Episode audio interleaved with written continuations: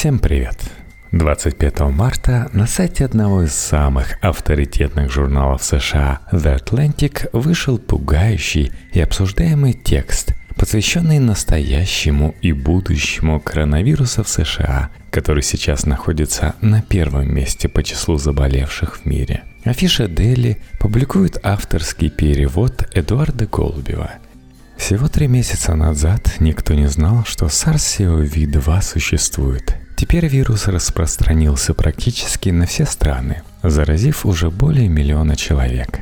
Но это лишь известные случаи. Скорее всего, зараженных намного больше. Коронавирус разрушил экономики и сломал систему здравоохранения, заполнил больницы и опустошил общественное пространство. Он отделил людей от их рабочих мест и друзей – нарушил устройство современного общества в масштабах, невиданных для большинства из ныне живущих. Уже скоро почти каждый житель Соединенных Штатов будет иметь знакомого, который заразился. Подобно Второй мировой войне или терактам 11 сентября, эта пандемия уже отпечаталась на психике нации. Пандемия глобального масштаба была неизбежна. За последние годы сотни экспертов в области здравоохранения написали книги, статьи и инструкции, которые предупреждали об эпидемии.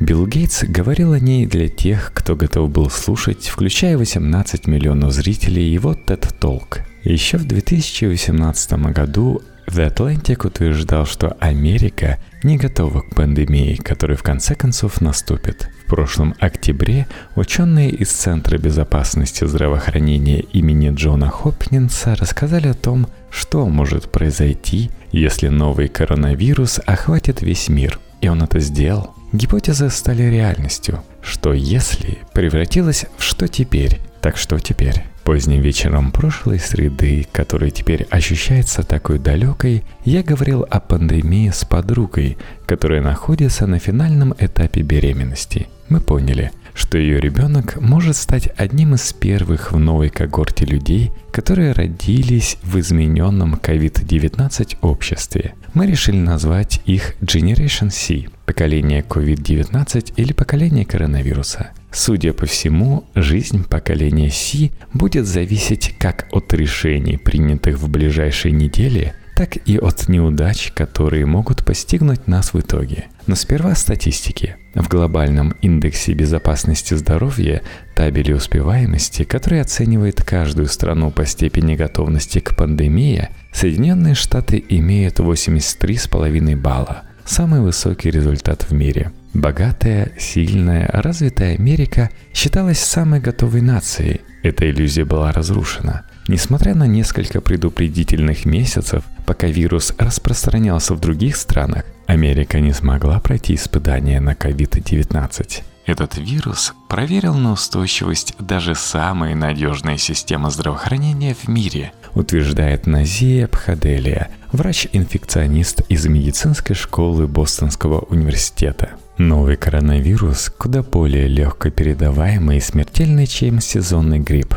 Также он незаметен и может вызвать явные симптомы после нескольких дней заражения. Чтобы сдерживать такой патоген, страны должны разработать тест и использовать его для выявления инфицированных людей, изолировать их, а также следить за теми, с кем контактировали зараженные. Это возымело эффект в Южной Корее, Сингапуре и Гонконге. И это то, с чем Соединенные Штаты не справились. Как сообщили мои коллеги Алексис Матрикал и Робинсон Мейер, Центры по контролю и профилактике заболеваний разработали и распространили в феврале ошибочный тест – Независимые лаборатории создали альтернативы, но погрязли в бюрократии со стороны FDA – Управление по санитарному надзору за качеством пищевых продуктов и медикаментов. В решающий месяц, когда количество американских пациентов с подозрением на вирус достигло десятков тысяч, тестирование прошли лишь сотни людей – Просто невозможно представить, что такой биомедицинский реактор, как США,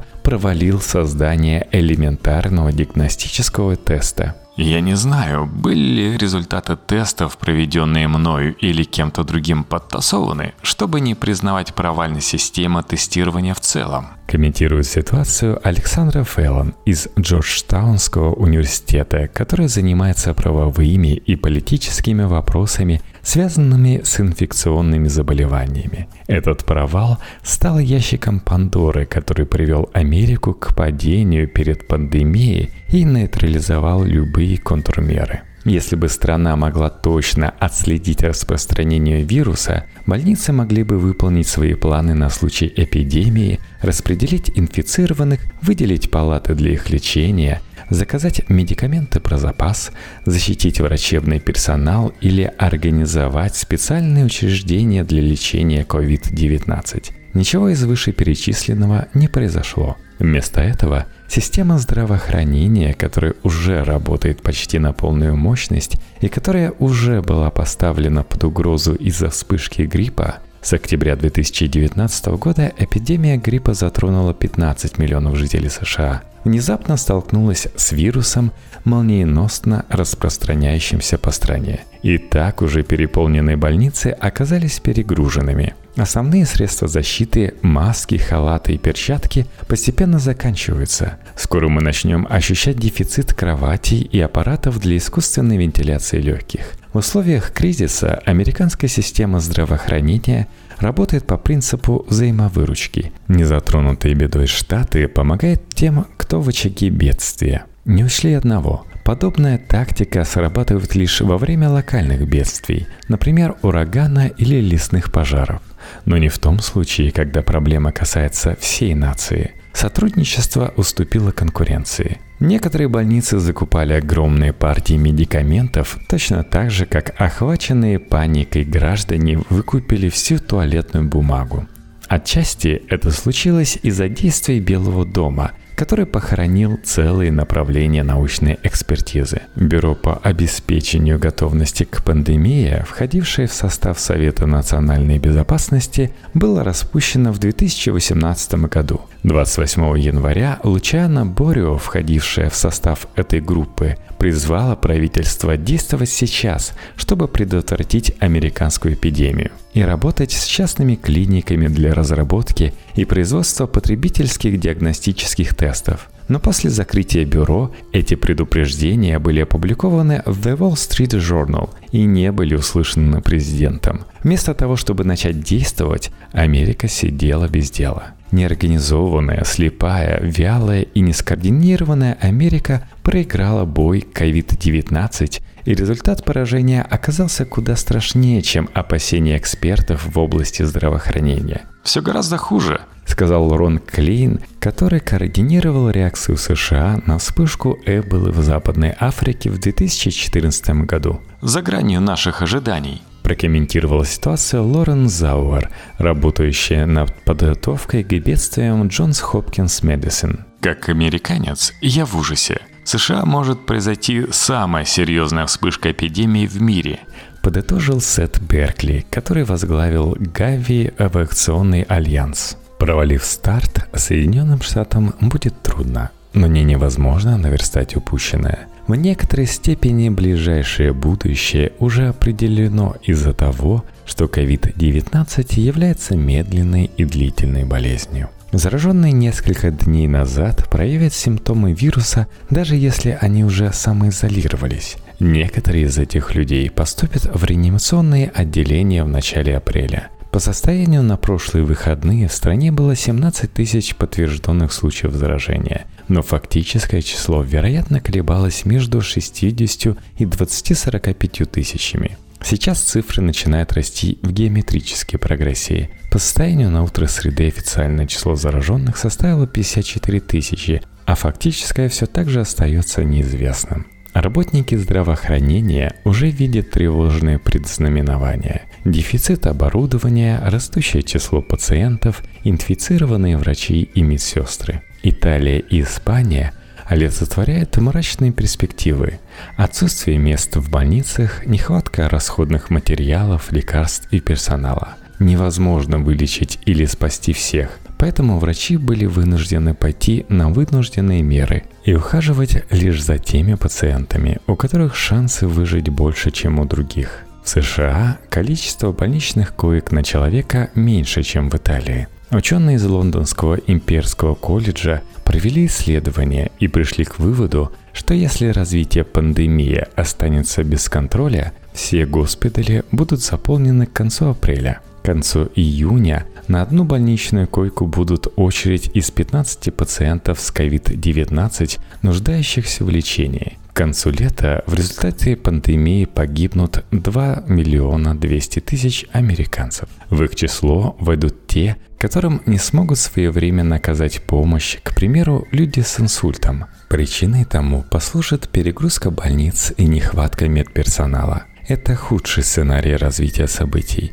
Чтобы предотвратить его, необходимо оперативно сделать четыре вещи. В первую очередь, стоит ускорить производство масок, перчаток и средств индивидуальной защиты. Если работники здравоохранения не останутся здоровыми, не вылечится вообще никто. В некоторых местах дефицит средств защиты настолько ощутим, что врачам приходится использовать маски повторно, выпрашивать пожертвования у населения или шить самодельные альтернативы. Эта нехватка возникла из-за проблем с международной логистической системой. Предметы медицинского назначения изготавливаются на заказ. Китайская провинция Хубэй была центром производства масок, но все поставки прекратились после того, как округ стал эпицентром пандемии. В США есть стратегический национальный запас медицинского оборудования, который уже распределяется между наиболее пострадавшими штатами. Этот запас не безграничен, но благодаря ему Дональд Трамп собирался выиграть время, чтобы ввести закон об оборонном производстве, по которому американская промышленность должна была переключиться на создание медицинского оборудования – но после применения закона в прошлую среду Трамп не сумел добиться реорганизации производства из-за лобби торговой палаты США и руководителей корпораций. Некоторые промышленники уже переключились, но их силы раздроблены и недостаточны. Однажды мы проснемся в мире, где врачи из города X работают в обычных банданах, в то время как прилавки из города Y забиты масками – Рассуждает Алихан, декан факультета общественного здравоохранения Университета Небраски. По словам Томаса Инглби из Школы общественного здравоохранения имени Джонса Хопкинса, массовые операции по логистике и цепочке поставок необходимы сейчас по всей стране. Инглби считает, что решение кроется в ресурсах Агентства по оборонной логистике – в нее входит 26 тысяч специалистов, которые готовят США к зарубежным военным операциям и помогали в минувших здравоохранительных кризисах, включая вспышку Эбола в 2014 году. Агентство также может координировать массовое внедрение тестов на выявление COVID-19. Это второй пункт оперативных действий. Поставки тестов затруднены по пяти причинам. Недостаточного количества масок, необходимого оборудования, химических реагентов, отсутствует нужное количество квалифицированного персонала, США опираются на трех производителей экстрагирующих реагентов. Так обеспечивалось резервирование в случае отказа любого из них. Все они потерпели неудачу перед лицом беспрецедентного мирового спроса. Между тем, в наиболее пострадавшем месте Европе, итальянской Ломбардии, находится один из крупнейших производителей оборудования для забора мазков. В какой-то степени проблема с дефицитом решается. FDA оперативно одабривает тесты от частных лабораторий. Скорость выявления болезни также увеличилась до одного часа на человека. Страна ежедневно наращивает мощности, говорит Келли Врублевский из Ассоциации лабораторий общественного здравоохранения. 6 марта Трамп сказал, что любой, кто хочет пройти тест, может пройти тест. Это было и остается неправдой. Поэтому речь президента поспешили исправить его собственные помощники. Несмотря на это, воодушевленные люди хлынули в больницы, чтобы сдать анализы, которые невозможно обработать. Люди хотели пройти тестирование, даже если у них не было симптомов или если они сидели рядом с кашляющим человеком. У многих больных обычная простуда, но врачи при осмотре все равно должны использовать маски, истощая и так дефицитный запас. Даже сейчас, когда поставки увеличиваются, тесты нужно экономить. По словам Марка Липсица из Гарварда, первоочередной задачей задачей является тщательная проверка медицинских работников и госпитализированных пациентов, что позволит больницам подавлять любые очаги инфекции. Эти меры потребуют времени, в течение которого пандемия либо ускорится за пределы возможностей системы здравоохранения, либо замедлится до сдерживаемых уровней. Курс вируса и судьба нации теперь зависит от третьего пункта действий – социального дистанцирования – Представьте, что сейчас есть лишь две группы американцев. Группа А состоит из тех, кто участвует в медицинской помощи, будь то лечение пациентов, проведение анализов или производство необходимого оборудования. В группу Б входят все остальные. Их задача – дать группе А больше времени и не заразиться самим. Поэтому все, кто в Б, должны самоизолироваться на несколько недель. Этот шаг предотвратит крах системы здравоохранения. И пусть подобное решение кажется радикальным, оно должно быть принято незамедлительно. Убедить страну добровольно сидеть по домам нелегко, и без четких указаний Белого дома мэры, губернаторы и владельцы бизнесов должны проявить инициативу. В некоторых штатах уже запрещены собрания, закрыты школы и рестораны. 21 штат ввел обязательный карантин, но многие граждане продолжают толпиться в общественных местах. В момент, когда общее благо зависит от лишений, важна четкая общественная координация. Это четвертое необходимое действие. Важность социальной дистанции должна поддерживаться обществом, которое необходимо информировать. Вместо этого Трамп неоднократно преуменьшал масштаб проблемы, говоря Америке, что ситуация под контролем. Введение нации в заблуждение лишь усугубило кризис. Президент даже рекламировал лекарства, врачебный эффект которых не доказан. Сейчас помимо пресс-службы Белого дома, Трамп очевидно прислушивается к Энтони Фаучи, директору Национального института аллергии и инфекционных заболеваний. После Рональда Рейгана Фаучи консультировал каждого президента по новым эпидемиям и теперь входит в состав группы исследователей COVID-19, которые встречаются с Трампом примерно через день. У президента есть свой собственный стиль. — сказал мне Фаучи. Но все рекомендации, которые я ему высказал, он выслушал. Похоже на то, что Трамп колеблется в своих решениях последние дни он дал понять, что готов отказаться от политики социального дистанцирования в попытке защитить экономику. Аналитики и бизнес-лидеры использовали подобную риторику, утверждая, что люди с высоким риском заболеть, например, пожилые, будут защищены, в то время как людям, относящимся к группе с низким риском, стоит вернуться к работе. Звучит, конечно, хорошо, но неправильно. Мы переоцениваем ситуацию, отделяя только людей с высоким риском от остального общества. Трамп недооценивает, насколько сильно вирус может поражать группы низкого риска и насколько сильно больницы будут перегружены, если молодая часть населения заболеет. Опыт, который был проведен в университете Пенсильвания, показал, что даже если меры самоизоляции смогут снизить уровень инфицирования на 95%, 960 тысяч американцев все равно будут нуждаться в лечении. Тем временем в США насчитывается лишь 180 тысяч аппаратов искусственной вентиляции легких, а для того, чтобы полноценно ухаживать даже за 100 тысяч вентилируемых пациентов, необходимы также дыхательные терапевты и курс интенсивной терапии. Даже на тот момент отказ от социального дистанцирования являлся плохой идеей, мы уже не говорим про сегодняшний день, когда тестов и средств индивидуальной защиты не хватает. Игнорирование социального дистанцирования приведет к катастрофе. Если Трамп будет придерживаться социального курса, если американцы самоизолируются, если тестирование станет повсеместным, а средства защиты общедоступными, страна сможет предотвратить худшие прогнозы относительно COVID-19 или, по крайней мере, временно взять под контроль пандемию. Никто точно не знает, сколько времени на это потребуется. Это займет от 4 до 6 недель, вплоть до 3 месяцев, но я не до конца уверен, говорит Фаучи. Да, даже слаженное сопротивление вирусу не остановит пандемию. Пока болезнь сохраняется, есть вероятность, что один инфицированный путешественник зажжет новые искры заражения в странах, которые уже погасили свои очаги инфекции. Это уже происходит в Китае, Сингапуре и других азиатских странах, которые, казалось бы, взяли коронавирус под контроль. В этих условиях возможны три варианта развития событий. Очень маловероятный, очень опасный и очень долгий.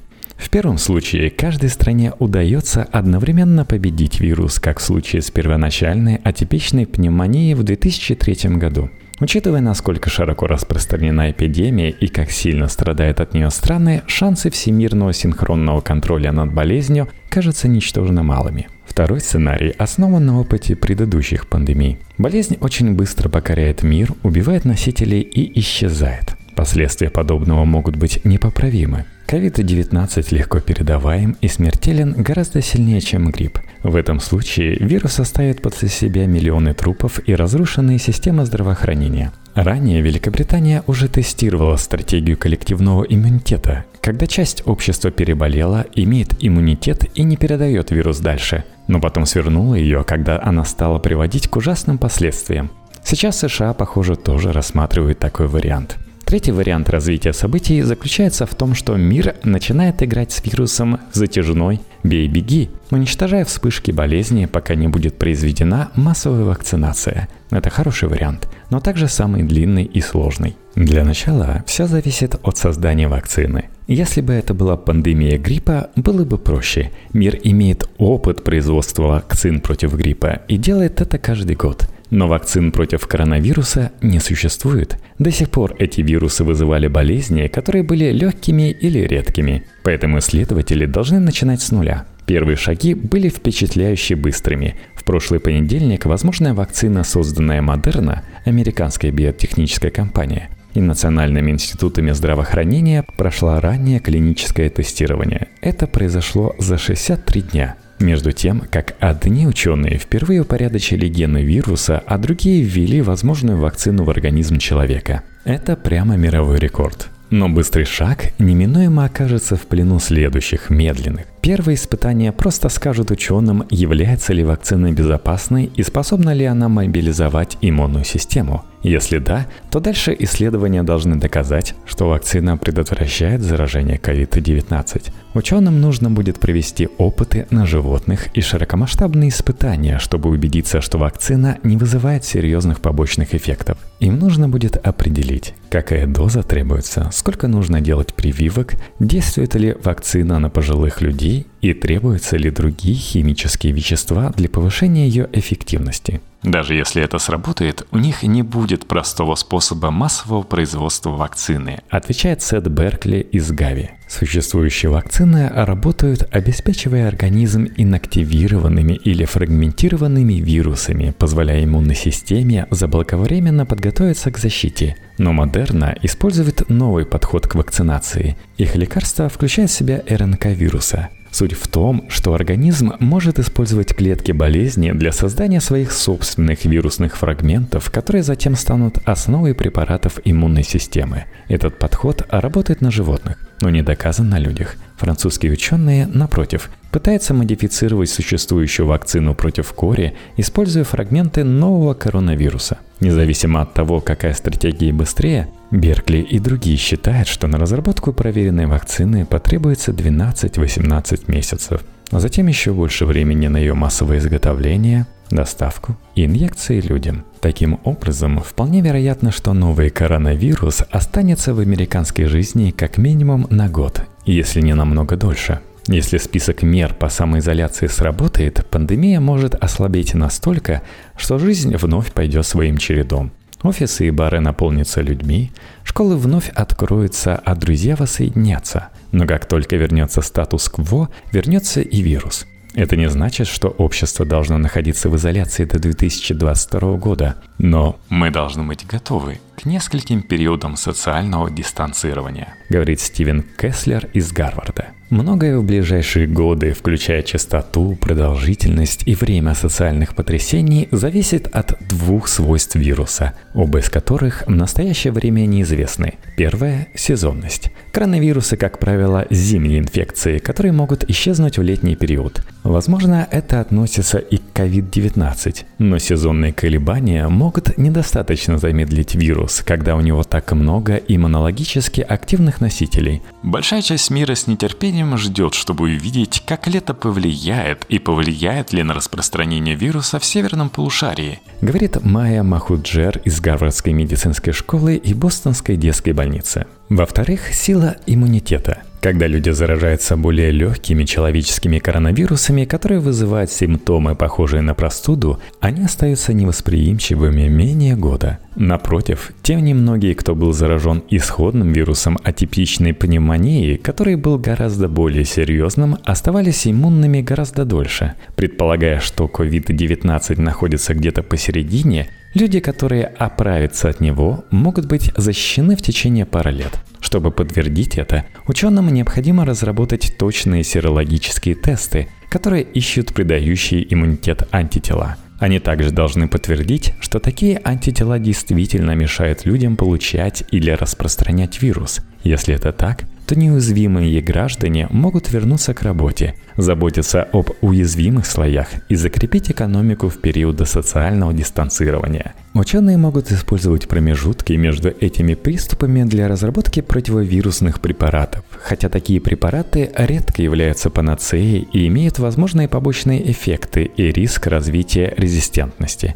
Больницы могут накапливать необходимые запасы. Наборы для тестирования могут широко распространиться, чтобы как можно быстрее отследить возвращение вируса. Нет никаких причин, по которым США должны позволять COVID-19 снова застать их врасплох, и следовательно, нет никаких причин, по которым меры по социальному дистанцированию должны быть развернуты так широко и жестко, как сейчас. Как недавно писали Айрон Э. Кэрролл и Алиш Джа, мы можем обеспечить максимальную возможную открытость школ и приятий, быстро закрывая их в случае неудачного подавления. Затем снова открывая их, как только зараженные инфицируются и изолируются. Вместо того, чтобы играть в защиту, мы могли бы играть больше в нападении. Из-за накопления коллективного иммунитета или долгожданного поступления вакцины распространение вируса будет все более и более сложным. Он вряд ли полностью исчезнет полностью. Вакцина может нуждаться в обновлении по мере изменения вируса, и людям может потребоваться регулярная ревакцинация, как это в настоящее время делают от гриппа. Модели предполагают, что вирус может распространяться по всему миру – вызывая эпидемии каждые несколько лет или около того. Но я надеюсь и ожидаю, что тяжесть эпидемии уменьшится и будет меньше социальных потрясений, говорит Кеслер. В будущем COVID-19 может превратиться в сегодняшний грипп, бедствие, повторяющееся зимами. Возможно, в конечном итоге он станет настолько обыденным, что многие из поколения Си не будут беспокоиться о вакцинировании, забывая о том, насколько драматично сформировался их мир из-за ее отсутствия. Но и самый интересный взгляд – последствия – Затраты, связанные с победой над вирусом, будут огромными, и речь идет не только о минимизации смертей. Как написала моя коллега Энни Лоури, экономика переживет шок более внезапный и серьезный, чем когда-либо. Примерно каждый пятый человек в Соединенных Штатах потерял рабочие часы или работу. Гостиничный бизнес в упадке, авиакомпании отменяют полеты, рестораны и малые предприятия массово закрываются, неравенство растет. Люди с низким доходом больше всего пострадают от самоизоляции. По статистике, они чаще страдают хроническими заболеваниями, которые повышают риск осложнений инфекций. Болезни дестабилизировали города и общество много раз – но раньше это не происходило в масштабах нашей страны и целого мира, говорит Елена Конис, историк медицины из Калифорнийского университета в Беркли. После того, как инфекции начнут ослабевать, последует вторичная пандемия из-за проблем с психическим здоровьем. В момент глубокого страха и неуверенности люди оказались отрезаны от успокаивающего человеческого контакта. Объятия, рукопожатия и другие социальные ритуалы теперь ассоциируются с опасностью. Люди с тревогой или обсессивно-компульсивным расстройством особенно страдают. Пожилых, которые уже исключены из большей части общественной жизни, просят дистанцироваться еще дальше и усугубить свое одиночество – США азиаты страдают от расистских оскорблений, которые инициировал Трамп, настаивающий на маркировке нового коронавируса как китайского. Могут резко возрасти число случаев бытового насилия и жесткого обращения с детьми, поскольку люди вынуждены оставаться в своих небезопасных домах. Дети, в основном защищенные от вируса, могут перенести психическую травму, которая останется с ними во взрослой жизни. После пандемии люди, которые выздоровели от COVID-19, могут избегать общества и подвергаться стигматизации, так же как и люди, пережившие Эболу, ОРВИ и ВИЧ. Работникам здравоохранения понадобится время, чтобы вылечиться. Через 1-2 года после того, как SARS, атипичная пневмония, поразила Торонто, люди, которые имели дело со вспышкой, были все еще менее продуктивными и с большей вероятностью испытывали выгорание и посттравматический стресс. Люди, прошедшие долгие карантинные бои, все еще будут нести шрамы своего опыта. Мои коллеги в Ухане отмечают, что некоторые сейчас отказываются покидать свои дома, что у них развивается агорафобия, говорит Стивен Тейлор из Университета Британской Колумбии, который написал «Психологию пандемий». У нас также есть потенциал для создания лучшего мира после того, как мы переживем эту травму, говорит Ричард Данцик из Центра новой американской безопасности. Уже сейчас сообщество находит новые способы объединения, даже если они должны оставаться в стороне. Отношение к здоровью также может измениться к лучшему. Рост ВИЧ и СПИДа полностью изменил сексуальное поведение среди молодых людей, которые достигли половой зрелости в разгар эпидемии, говорит Конис. Использование презервативов стало нормой. Тестирование на ЗПП теперь мейнстрим. Точно так же мытье рук в течение 20 секунд, привычка, которую всегда было трудно соблюдать даже в больницах, станет новой модой. Пандемии могут также ускорить социальные изменения. Люди, предприятия и учреждения были чрезвычайно заняты, чтобы заметить общественную проблематику, включая работу из дома, людей с ограниченными возможностями, надлежащий отпуск по болезни и гибкие меры по уходу за ребенком. Это первый раз в моей жизни, когда я слышала, как кто-то говорит «О, если вы заболели, оставайтесь дома», говорит Адия Бентон, антрополог из Северо-Западного университета. Возможно, нация узнает, что готовность – это не только маски, вакцины и тесты, но также справедливая трудовая политика и стабильная равная система здравоохранения. Возможно, она ценит, что медицинские работники и специалисты в области общественного здравоохранения составляют социальную иммунную систему Америки, и что эта система была подавлена – идентичность Америки после COVID-19, возможно, потребуется переосмыслить. Многие из ценностей страны стали работать против нее. После 11 сентября люди поняли, что не хотят жить в страхе. В США стал процветать индивидуализм, который вылился в неспособность сочувствовать ближним и наплевательски относиться к изоляционным мерам, проводя вечера в барах и клубах. Опыт предыдущих эпидемий свидетельствует о том, что американское общество находится в цикле из паники и пренебрежения. После каждой вспышки сибирской язвы, ОРВИ, гриппа, лихорадки Эппла увеличивается рост инвестиций и исследований. Но после окончания инфекции воспоминания о ней исчезают, а бюджеты на медицину тают – но есть основания полагать, что COVID-19 может быть катастрофой, которая приведет к более радикальным и долговременным изменениям. Сейчас пандемия оказывает влияние на саму повседневность. И это самый точный пример демократизации общества. Люди, чьи привилегии и власть обычно защищают их от кризиса, сталкиваются с карантином, заражением и потерей близких. После 11 сентября мир сосредоточился на борьбе с терроризмом. После COVID-19 внимание может переключиться на общественное здравоохранение. Ожидайте резкого роста финансирования вирусологии и вакцинологии, роста числа студентов, подающих заявки на программы общественного здравоохранения – а также увеличение производства медикаментов на внутреннем рынке. Ожидайте, что вскоре пандемия возглавит повестку дня на Генеральной Ассамблее ООН. Такие изменения сами по себе могут защитить мир от следующей неизбежной болезни.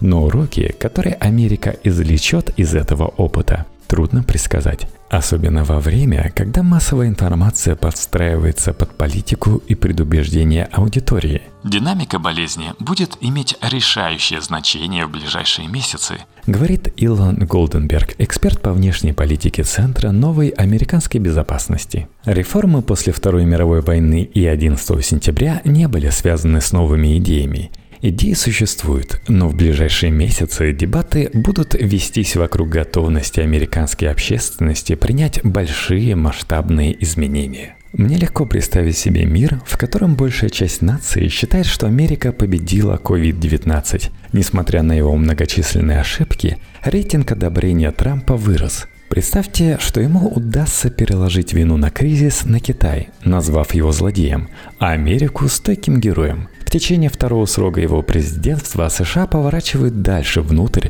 и выходят из НАТО и других международных альянсов, строят реальные фигуративные стены и отказываются от сотрудничества с другими странами. По мере взросления в осознании поколения Си иностранной эпидемии заменят террористическую угрозу. Можно также предвидеть будущее, в котором Америка усваивает другой урок – Коммунальный дух, иронично рожденный через социальное дистанцирование, заставляет людей повернуться наружу, к соседям, как иностранным, так и внутренним. Выборы ноября 2020 года станут отказом от политики Америка прежде всего. Нация, как и после Второй мировой войны, повернется от изоляционизма к международному сотрудничеству. Медицинские работники, воодушевленные постоянными инвестициями и наплывом самых умных людей, стремительно растут как профессионалы. Дети из поколения в поколение пишут школьные сочинения о том, как стать эпидемиологом. Общественное здравоохранение превращается в центральный элемент внешней политики. США возглавляет новое глобальное партнерство, ориентированное на решение таких проблем, как пандемия и изменение климата. Вот в таком случае появившийся в 2030 году COVID-30 будет уничтожен в течение месяца.